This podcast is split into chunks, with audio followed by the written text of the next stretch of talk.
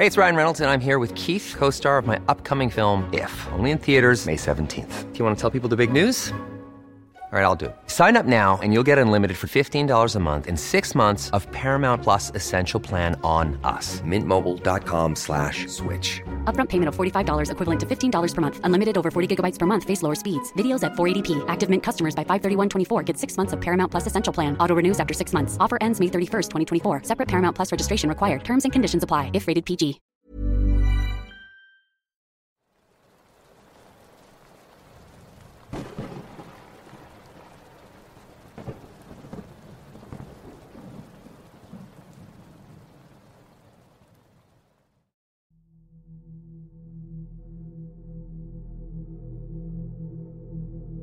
Ya hace tiempo que me pasó esto, pero a día de hoy no he podido olvidar aquella aterradora experiencia.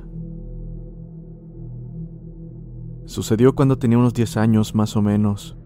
Un día por la tarde me encontraba jugando fútbol con mis amigos en una cancha de tierra bastante alejada de mi casa. Estaba de portero y como mis amigos eran de jugar mucho, la pelota no llegaba a la portería, así que me la pasaba sentado o haciendo cualquier cosa. Fue ahí que en una de esas miradas hacia los árboles alcancé a mirar una sombra. Quién sabe qué era, pero después de haberla mirado, las siguientes horas fueron una verdadera pesadilla. Una vez terminado el juego nos dirigimos a nuestras casas y como ninguno de mis amigos vivía cerca, me tuve que ir solo. Sucedió casi llegando. Cerca de la casa hay muchos árboles y en un montón de estos se encuentra un pozo, del cual mis abuelos me decían que tenía mucho tiempo en el lugar, pero que ya nadie lo utilizaba. Pero bueno, estaba pasando cerca de ese pozo cuando comencé a escuchar una voz muy seca o muy apagada pronunciando mi nombre. Provenía justo en esa dirección.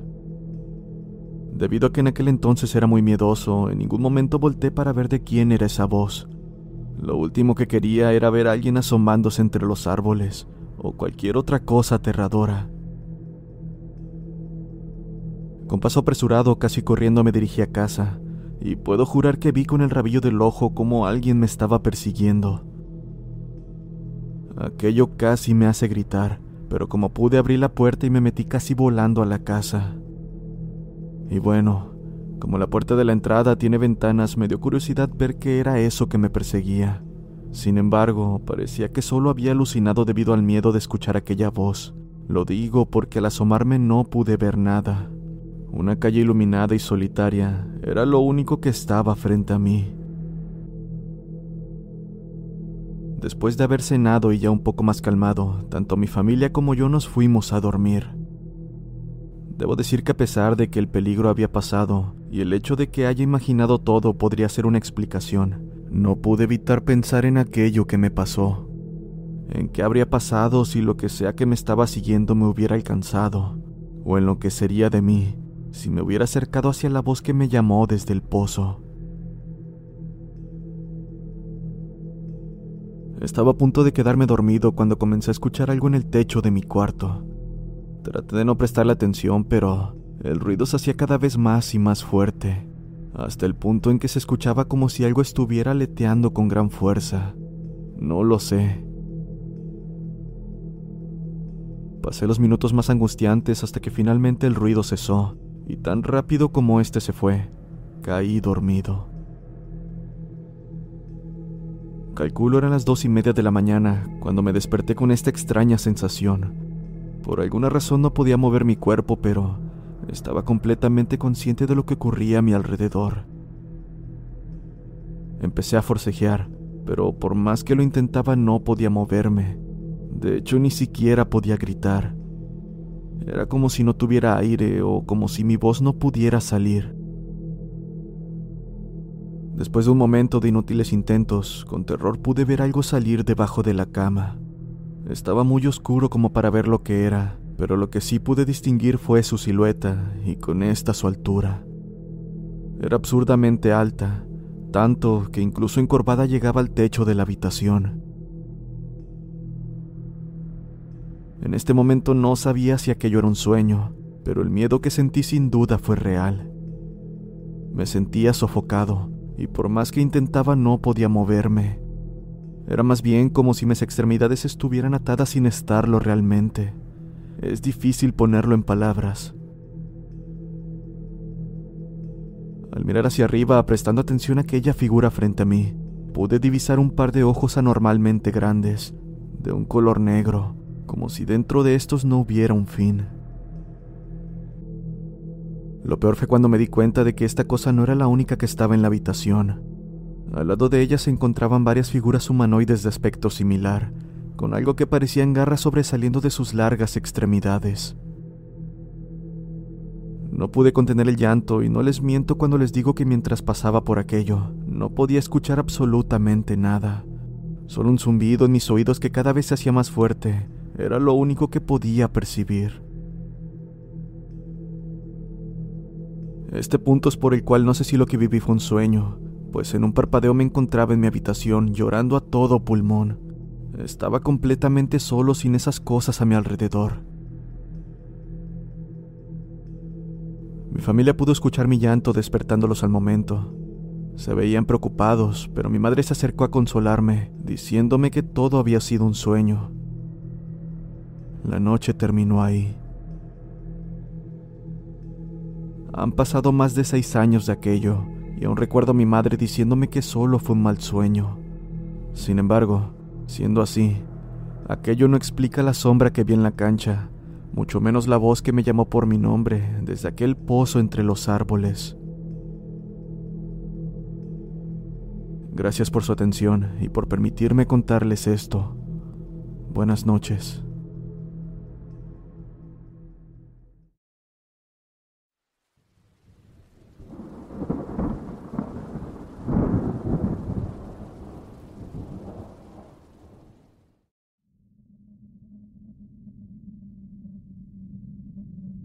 Fue hace algunos años cuando inicié como trailero, gracias a mi padre y mi abuelo, quienes también lo eran. Cuando tenía 19 años, mi padre falleció debido a un accidente en la carretera de Cuernavaca. Ahí fue donde decidí ser trailero para continuar con su trabajo. Gracias a que le tenían mucho respeto en su área, me fue fácil entrar. Así que, en uno de mis primeros viajes me tocó ir de Ciudad Juárez a la Texas. Era un viaje que nadie de mis compañeros quiso tomar, y que por mi parte acepté. La paga era muy buena, pues ganaría lo de un mes libre, y los gastos de caseta y comida estaban incluidos aparte. Debo decir que al ser primerizo no conocía bien la ruta, por dicho motivo la empresa me puso un compañero quien la haría de guía. Era una persona joven de quien por respeto no diré su nombre. Exactamente salimos a las 7 de la mañana, pues él me aconsejó salir temprano para tener luz solar la mayor parte del viaje. La verdad es que se me hizo raro porque a esas horas hay mucho trabajo en el cruce fronterizo, pero como él ya conocía la ruta, decidí hacerle caso. A pesar de que terminamos un poco tarde el cruce, todo parecía ir relativamente bien, pero ya estando en pleno camino, en medio del desierto él me pidió parar y me dijo que sería bueno rezar antes de continuar. Debo decir que en aquel entonces yo no era un creyente y le dije que podía hacerlo, pero que yo no lo haría, algo que sin duda fue un grave error. Él insistió con que debía rezar y al pedirle la razón me dijo, Estamos a pocos kilómetros de distancia de la milla la verdad es que no entendí nada y le pedí que me explicara con más detalle. Mencionó que en esa milla había algo maldito, algo que no dudaba en atacar a los traileros que pasaban por ahí. No hagas ese tipo de bromas, no es gracioso y no creo en eso. Mencioné molesto. Está bien, no me creas. Solo por favor no vayas a subir a nadie, ni le hagas caso a todo lo que veas afuera del camión. Solo ignóralos. Si el tráiler falla ni se te ocurra bajarte. Después de momentos volverá a funcionar. Para ese momento ya estaba harto de sus palabras, así que sin mencionar algo al respecto retomé la ruta. Cuando entramos en la milla, me di cuenta que tanto el radio de la unidad como mi celular y reloj dejaron de funcionar. Para este punto ya estaba completamente oscuro afuera. El pánico comenzó a hacerse presente, pero como pude me calmé y pensé en que tal vez por esa zona había algo de interferencia. Mi compañero me dio un gran susto cuando comenzó a gritar alterado. No se calmaba y no podía entender lo que decía. Estaba extrañado, pero fue más adelante cuando pasó algo y entonces entendí la razón de sus gritos. A varios metros de la unidad pude divisar un hombre pidiendo aventón. Pensé en detenerme, pero no pude hacerlo porque mi compañero me dio una mirada de preocupación que me hizo sentir escalofríos. Entonces, una vez más mencionó, No subas a nadie, no importa si te parece familiar o te pide ayuda a gritos, por lo que más quieras, no pares. En este punto el miedo comenzaba a hacerse visible, así que sin decir palabras seguí el trayecto. Fue a media milla más cuando el camión comenzó a hacer ruidos extraños antes de terminar apagándose. Ahora nos encontrábamos varados en pleno desierto, y para rematar, los gritos de mi copiloto no dejaban de ponerme cada vez más tenso. Él me suplicó que no bajara, pero tenía que hacerlo. No quería quedarme en ese lugar. Ignorando sus palabras salí a revisar lo más rápido que pude el motor, y juro por Dios que vi por la parte de atrás cómo salió una sombra, y de la nada comencé a escuchar que mencionaban mi nombre. No sé bien de qué dirección parecía provenir, más bien parecía que estaba en todos lados, como si aquella voz inundara el ambiente. Lo más aterrador es que mientras más la escuchaba, pude distinguir aquella voz como la de mi abuelo, quien me decía que me fuera de ahí. En este punto estaba casi llorando del miedo sin saber qué hacer, y de no ser porque mi compañero me subió a tirones al camión, no sé qué es lo que hubiera sido de mí, o si hoy estuviera contándoles esto. Aún asustado por el suceso y ya casi para salir de la milla, justo donde se encuentra la curva final, me dijo mi compañero que por nada del mundo quitara la vista del camino. No tardé mucho en darme cuenta a qué se refería, pues rápidamente vi a una mujer de blanco pidiendo aventón. Sin pestañear la pasé de largo, instante en el que el camión se sacudió de golpe y ruidos extraños como gritos y lamentos comenzaron a hacerse presentes. Alterado y sin saber cómo sobrellevar la situación, miré por el espejo retrovisor, solo para encontrarme con la visión de aquella mujer, o lo que al principio pensé que era. Sus ojos eran negros como un profundo abismo, y su cara tenía una mueca que resultaba humanamente imposible hacer, como si tuviera su mandíbula dislocada. No pude más, y en plena curva perdí el control casi saliéndome del camino, pero fue en ese momento que pude ver cómo una mano agarró el volante, reincorporando la unidad. No tengo dudas de que aquella mano era la de mi padre. Después de reincorporarnos y salir de la milla, parecía que todo había terminado. Los aparatos comenzaron a funcionar y la noche se aclaró. Paramos en una gasolinera y bajé de lo más asustado sin poder contener las lágrimas. Ahí fue que mi compañero se acercó para agradecerme por no haber chocado, pero yo le comenté lo que en realidad había pasado en esa curva. No llores, ellos te cuidan. Debes agradecerles por no haberte dejado morir. Muchos quisieran haber tenido esa suerte. Al final terminamos el viaje y gracias a Dios pasamos temprano por esa zona. En cuanto a mi trabajo, ni bien llegué a la empresa renuncié. No quería saber más de ello, pero sin duda jamás olvidaré por lo que pasé en aquella milla.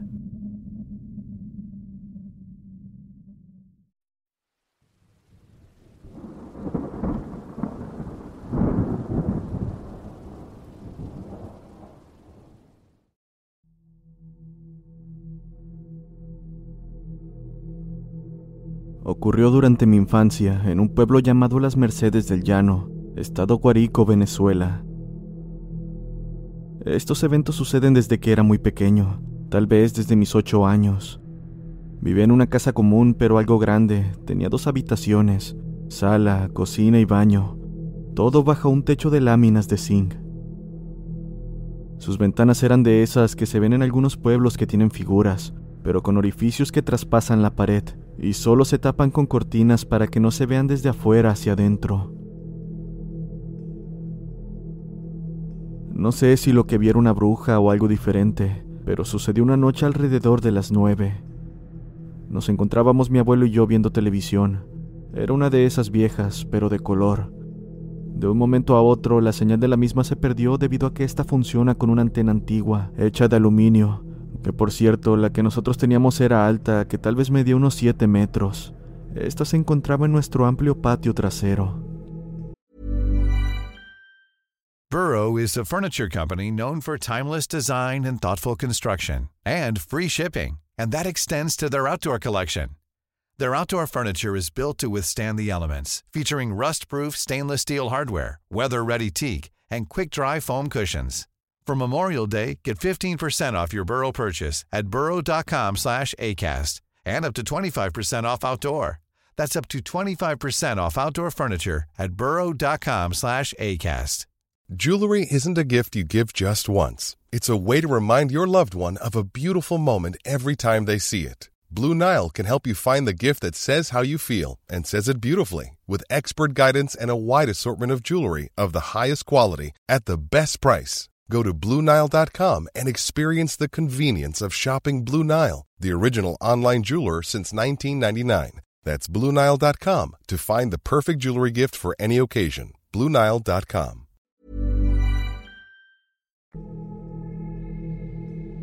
Recuerdo bien que mi abuelo era de carácter fuerte y cuando mandaba hacer algo había que hacerlo así no quisiéramos. Entonces, al mandarme a mover la antena para capturar mejor la señal, tuve que ir enseguida. La antena estaba pegada a un gallinero hecho con palos y barro, y al lado del mismo teníamos un pequeño chiquero con dos puerquitos.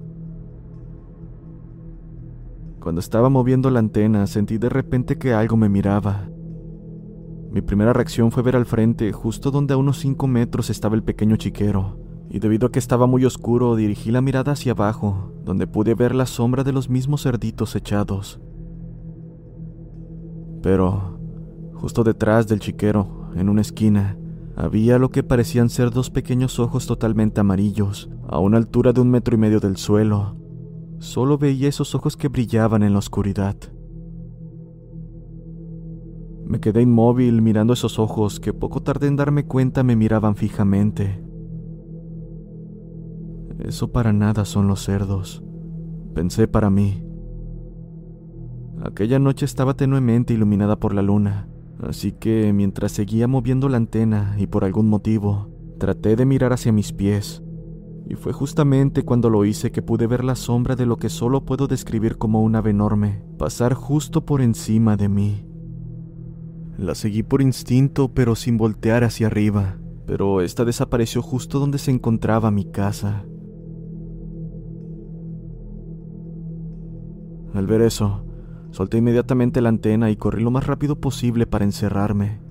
Claro, sin mencionar palabra a mi abuelo, pues temía que me regañara por no haber acomodado la antena.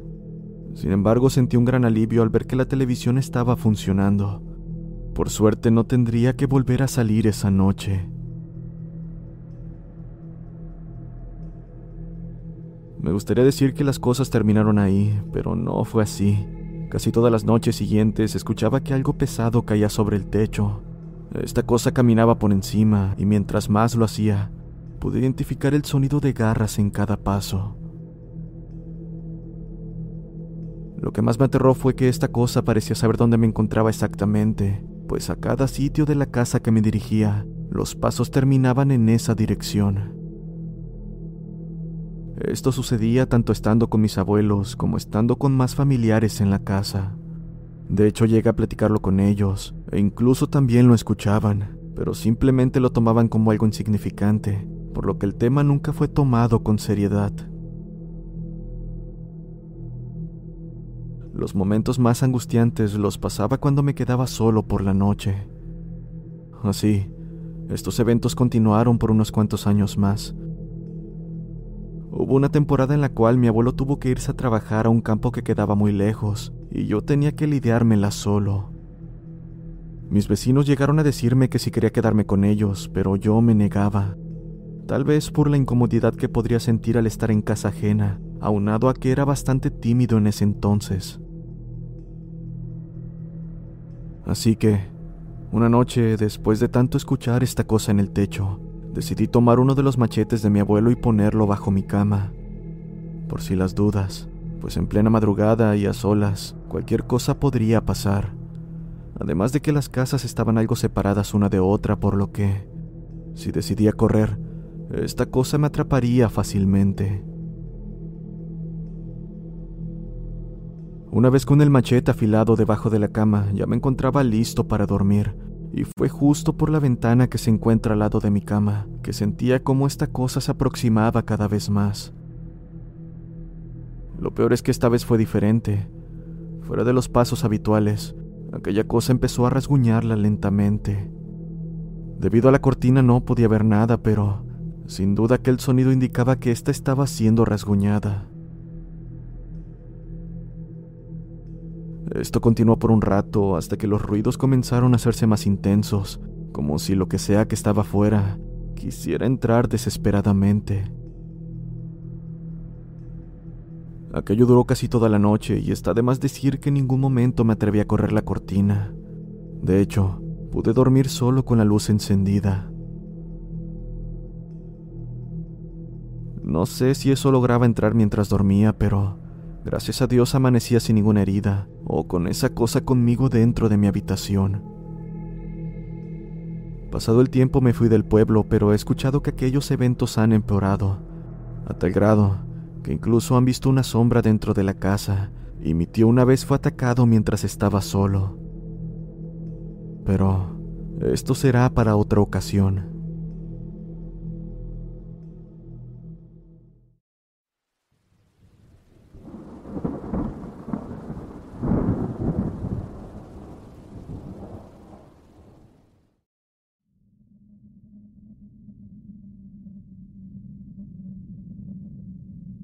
Hola, mi nombre es Alonso. Esto que les voy a contar no sucedió a mí y a mi amigo Ralph en un bosque de México. Debo decir que solo mi amigo y yo sabemos de esto y durante mucho tiempo no se lo contamos a nadie por miedo a que nos tildaran de locos. Pero al encontrar este canal nos atrevimos a contarlo. El último día de clases antes de las vacaciones se nos ocurrió algo mientras comíamos en una taquería viajar a unas cabañas que se encuentran en Guadalajara. La idea era buena, ya que me mudaría a Canadá en unos meses, y aquello sería un buen recuerdo. Aunque la verdad es que fue todo lo contrario a lo que esperaba. Le preguntamos a nuestros padres si nos dejaban viajar, cosa que aceptaron con la única condición de que no bebiéramos al conducir.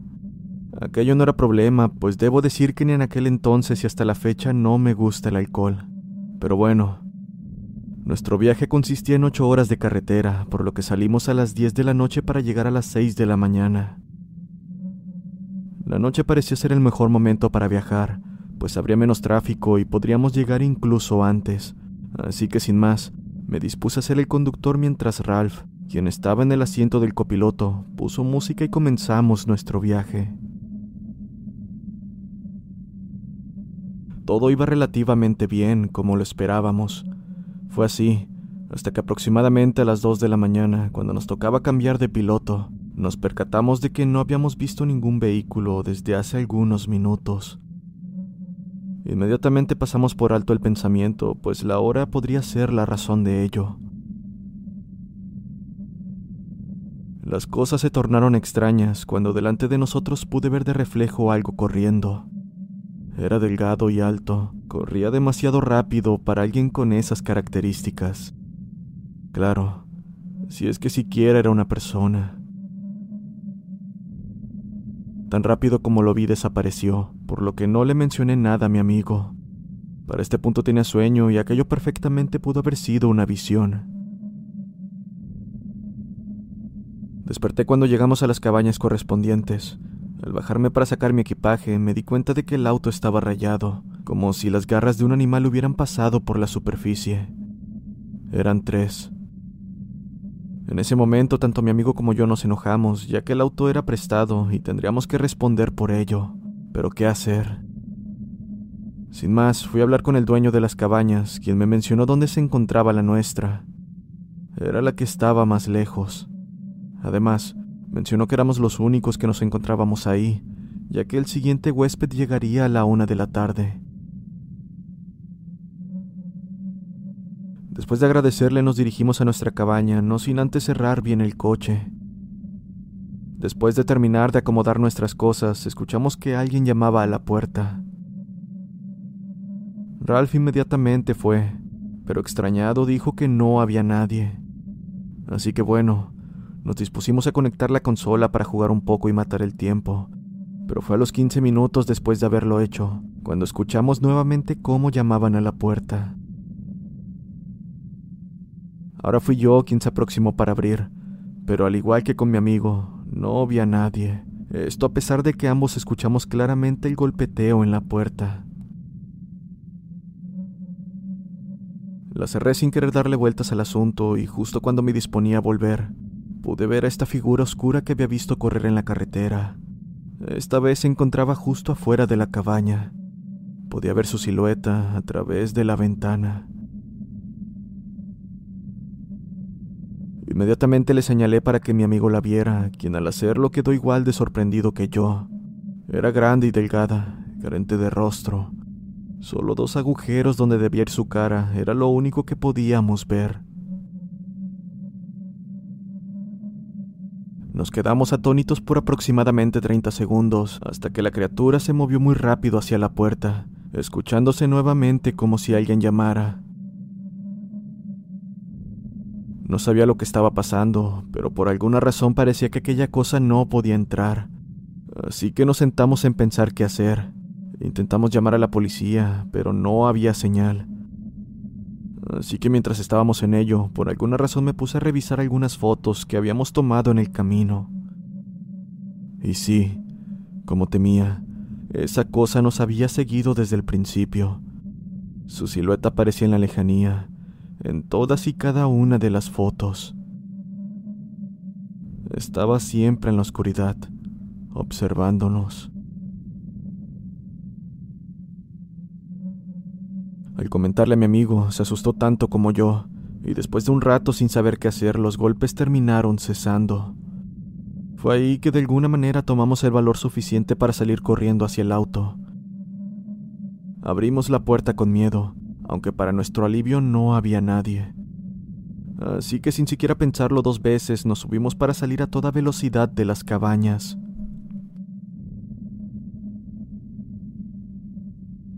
Ya estábamos en nuestro camino de regreso, conversando sobre qué era aquello y sobre todo, por qué nos estaba persiguiendo solo a nosotros, cuando pudimos escuchar una voz muy grave y seca inundar el automóvil.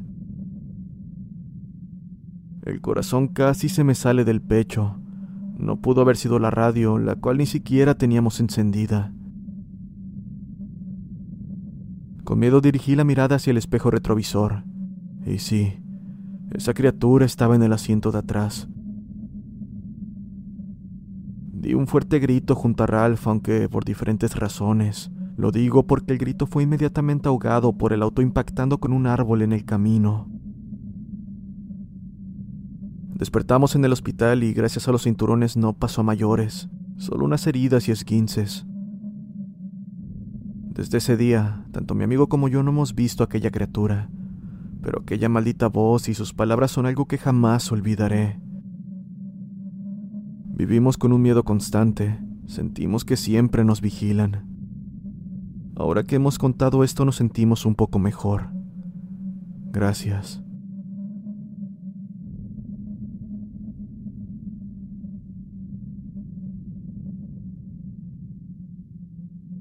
Recuerden que si tienen una historia que quieran que cuente, me la pueden hacer llegar al correo oficial del canal. También pueden contar su relato en la página de Facebook.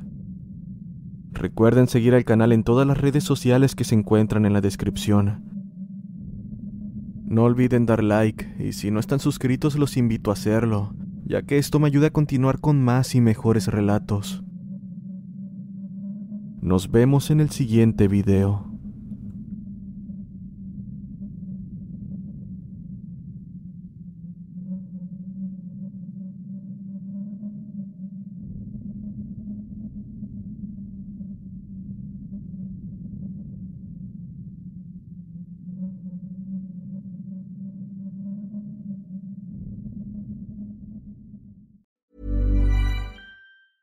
Planning for your next trip? Elevate your travel style with Quince. Quince has all the jet setting essentials you'll want for your next getaway, like European linen, premium luggage options, buttery soft Italian leather bags, and so much more. And is all priced at 50 to 80% less than similar brands. Plus, Quince only works with factories that use safe and ethical manufacturing practices. Pack your bags with high-quality essentials you'll be wearing for vacations to come with Quince. Go to quince.com slash pack for free shipping and 365-day returns.